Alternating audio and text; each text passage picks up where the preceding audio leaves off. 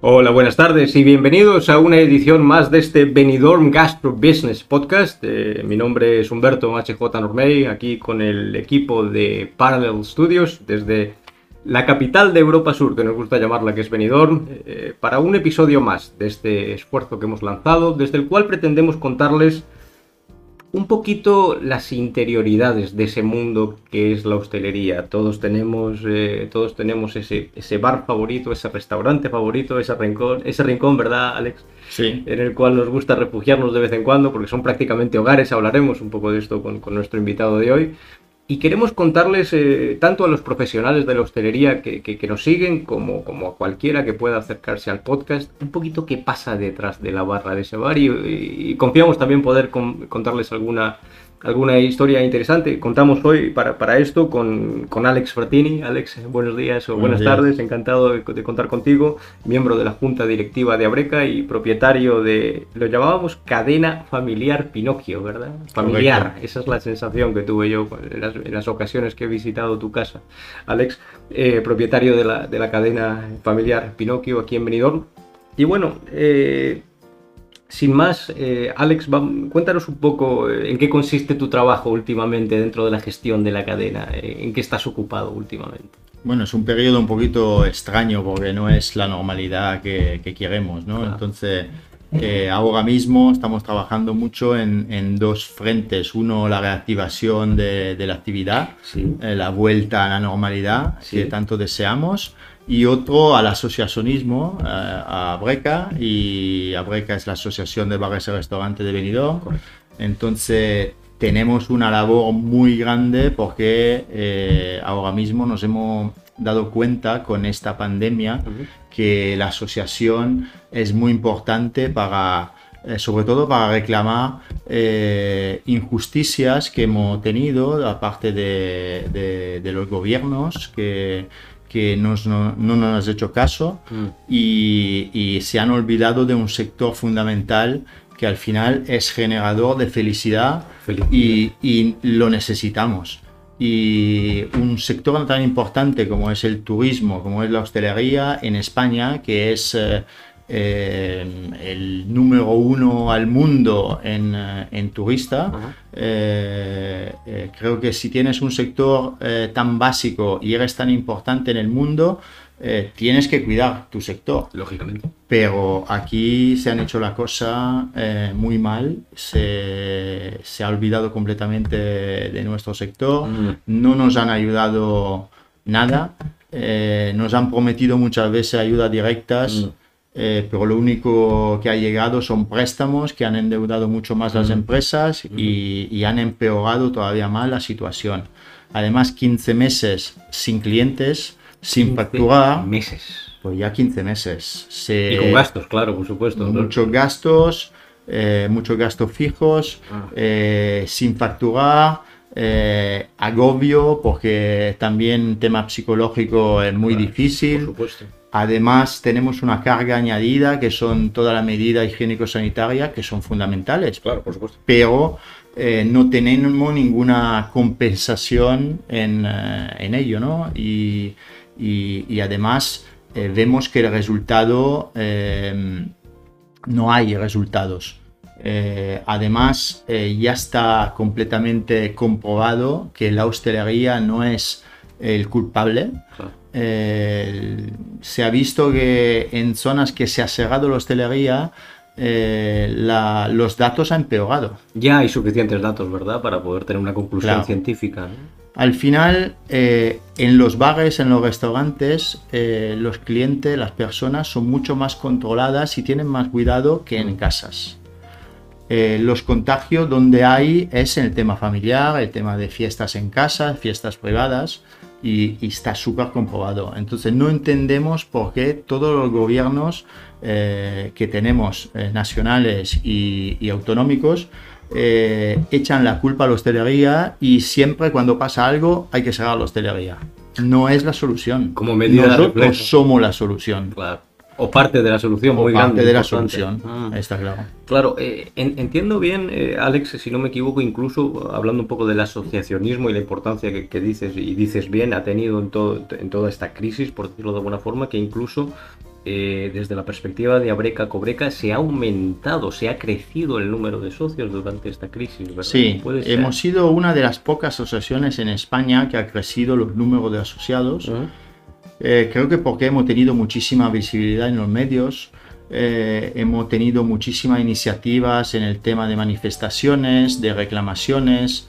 Eh, hemos, hemos, trabajado muchísimo en temas informativos, a informar a todos nuestros asociados todas las medidas que cambian cada semana, casi cada día. ¿Verdad? en tema de formación, por la pandemia, por el virus. Eh, y la verdad que esto da, todo el trabajo da resultado. Eh, poco a poco, pero la, gente eh, se da cuenta que, estar asociado a una asociación como Abreca, tan, tan activa, que da tantos servicios, es muy importante y te da un valor añadido. Y al final hemos comprobado que la unión hace la fuerza. Mm. Y entonces si todos nos ponemos juntos, podemos conseguir muchas cosas. Claro. De hecho, veo un contraste muy, muy grande entre, entre la primera descripción que hacías, un poco de desatención, de descuido por parte de otros actores implicados en esto, inefectividad, eh, fracaso en un cierto sentido, y el éxito de, la asociación y, de esa, de esa eh, organización que lleva a, a, las partes a juntarse. Veo un contraste entre ineficiencia por un lado y al final, quizás estés de acuerdo, a veces uno tiene que remangarse y hacerlo uno mismo si quiere que las cosas salen bien. ¿no?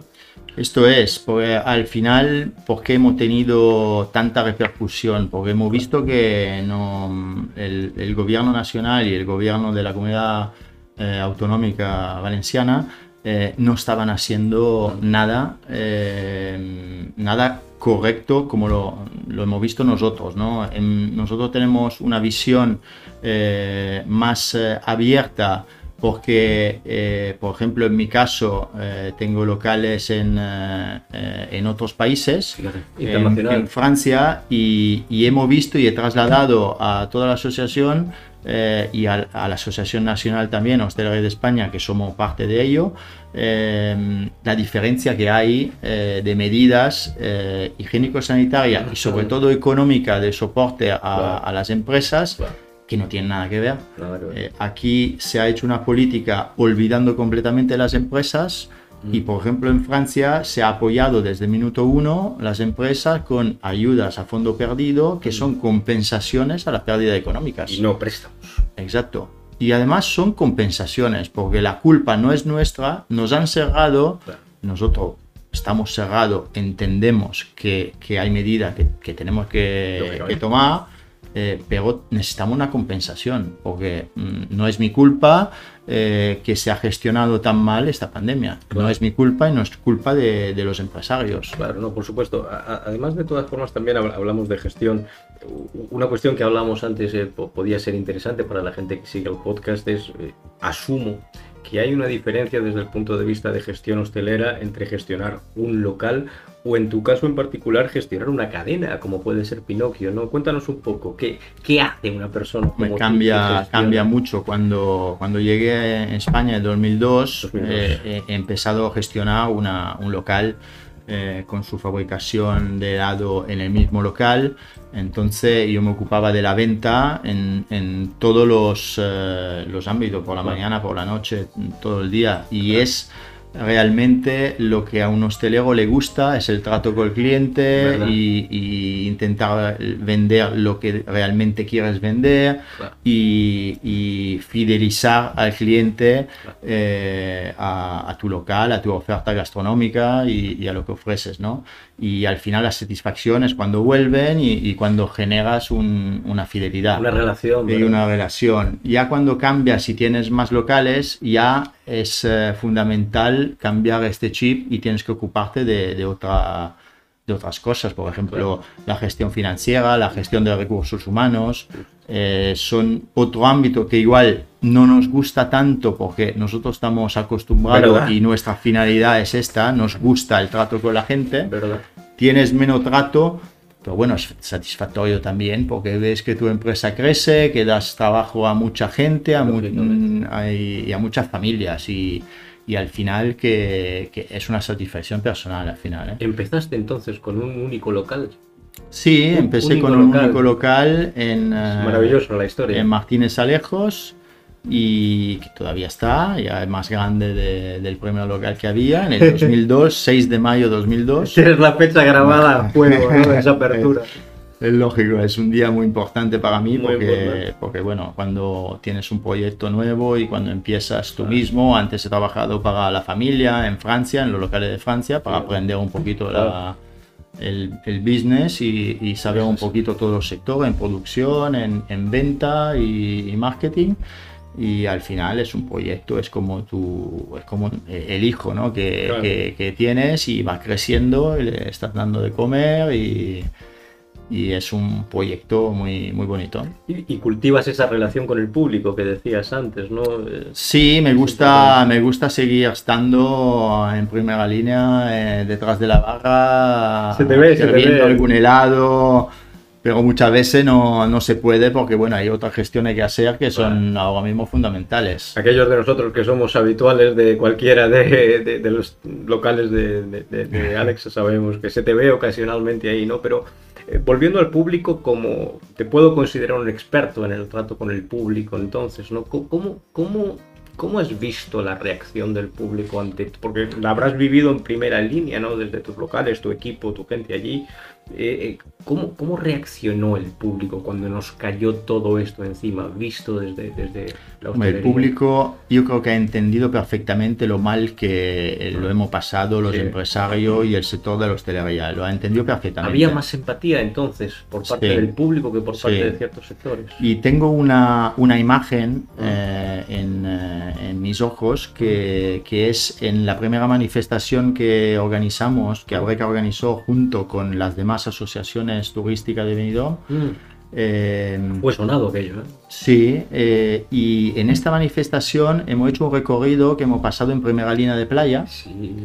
Y ahí me emocionó y tengo todavía en los ojos la imagen de todos los turistas que estaban en la playa aplaudiendo nuestro paso. Se me pone la carne de gallina. Sí, ha sido, ha sido muy emocionante porque además como, como lo hemos pasado tan mal, claro y, ver que, que los, eh, los, turistas, nuestros clientes, lo entienden y nos apoyan, eh, es una imagen única, ¿no? Y, te da ánimo para seguir y para seguir luchando, eh, no solo para ti mismo, pero todo, para todo el sector. Por supuesto. porque, como te he dicho, yo creo que somos los primeros generadores de felicidad.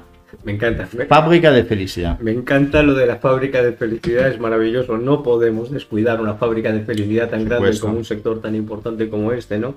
Yo de todas formas recuerdo esa imagen, eh, el túnel de gente aplaudiendo al paso de la manifestación, la verdad todavía se me ponen los pelos de punta y fue muy significativo. Lo, lo, comentábamos también con el equipo de Parado Studios que estuvieron implicados, sabemos mucho en eso también.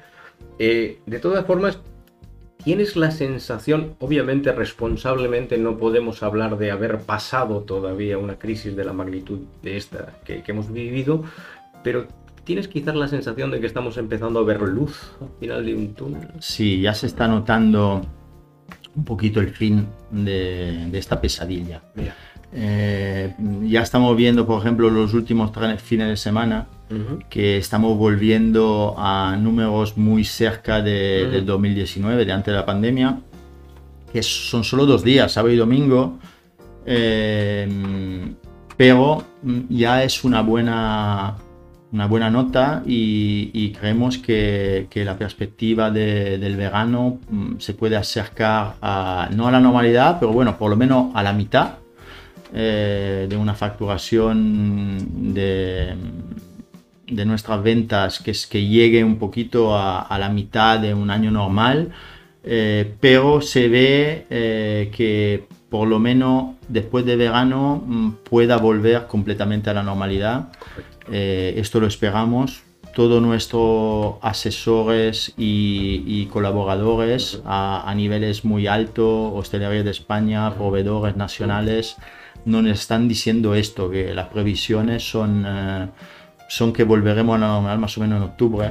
Han Eh, hecho sus números. Sí, claro, tienen asesoría muy importante que están, están haciendo Y coincide. toda esta previsión. Y coincide coinciden esa que, que el verano será más o menos al 50%. Ujú. Eh, septiembre ya sube al 60, Ujú. octubre al Ujú. 70 y ya a partir de octubre-noviembre ya podemos volver a la normalidad. No puedo imaginar mejor indicativo de la normalidad de una sociedad que el retorno de las cifras a la hostelería. Eso Claro. es un barómetro, ¿verdad? Un auténtico Esto barómetro. es un barómetro, pero cambian mucho los barómetros en eh, eh, ciudades o, o, Ah, eh, pueblos eh, que en destinos turísticos. Los destinos turísticos han, han sido mucho más golpeados, ah, han sufrido muchísimo más. claro, eh, porque nosotros no dependemos de- del cliente local, claro. nosotros dependemos mm, al 90% de- del turista que viene de fuera, ¿no? 90%. Claro, aquí, por ejemplo, en, en Benidorm, la facturación media de la hostelería el año pasado, el 2020, ha bajado un 85%. Y 85. bajando la facturación al 85%, eh, no se puede sostener nadie, Nada. ninguna empresa. Por supuesto. Eh, hay que tirar de ahorros, pero Catastrófico. m- m- muchas empresas además eh, no tenían, era imposible tener esta previsión y tampoco tenían ahorros, ¿no? Entonces muchas empresas han caído. Eh, lo único que están, eh, están, se están manteniendo y, y están pudiendo gestionar esta, esta crisis son los que han tenido ahorros o han podido acceder a préstamos, eh, pero se han endeudado muchísimo más. Eh, con respecto a, a, por ejemplo, una, una ciudad que está cerca, Alicante, eh, Alicante el eh, 2020 ha sido un año malo. Ha bajado un 25% la facturación media en hostelería, pero se puede sostener. Se ve esa diferencia, ¿verdad? Como bien decías. No tiene nada que ver. ¿no? Pueblos, ciudades y destinos turísticos. Se ve, es, es Claro. catastrófico. Y siempre hemos reclamado al gobierno que, que distinga que eh, esta diferencia, ¿no? Porque nosotros lo hemos sufrido muchísimo más que, que una ciudad como puede ser la capital de la provincia, ¿no? De, de Alicante. Necesitan una gestión especial, entonces, Sí, ¿verdad? Los sí, sí, por parte de los incumbentes, de los implicados públicos también, ¿no? De los- de los gobiernos. Nosotros como, como asociación eh, hasta hemos podido llegar a tener la reunión en el Ministerio de Turismo con la ministra. Directamente. Directamente. Ah. Hemos sido la única asociación eh, de una ciudad eh, a tener una reunión directamente con la ministra. eh, pero tampoco hemos, hemos tenido ninguna solución. Pero subraya el valor del asociacionismo, ¿verdad? Que Eh, y sobre todo de la, de la unión, De la unión. porque nos han visto que mm, hemos sido uno de los pocos eh, de las pocas ciudades que han podido unir a, a todo el tejido Ah. empresarial eh, juntando a la hostelería, al comercio, a las agencias de viajes, eh, al transporte y, y a los apartamentos turísticos, los hoteles. Y al final se nota que, que cuando estás, estás junto con, con los demás, Ah. pues puedes, eh, tienes mucha más fuerza y mucha más representatividad eh, y te hacen un poco más de caso. un poco más. Eh, o por lo menos se nota. Mm, al final mm, no han hecho ninguna medida porque yo creo que lo, lo tienen clarísimo la política que quieren y, y no, no apostan por, eh, por el turismo. Además ha habido el, eh, el ministro de consumo y yo creo que después de esa declaración tenía que dimitir, eh, que ha dicho que el, eh, el turismo eh, es un sector de bajo valor añadido. Eh, creo que este señor no, no ha trabajado nunca en, eh, en hostelería Justo. y en turismo y se tiene que dar cuenta que el turismo tiene muchísimo valor añadido y Muchísimo sobre todo, valor. como lo repito siempre, es la fábrica de la felicidad.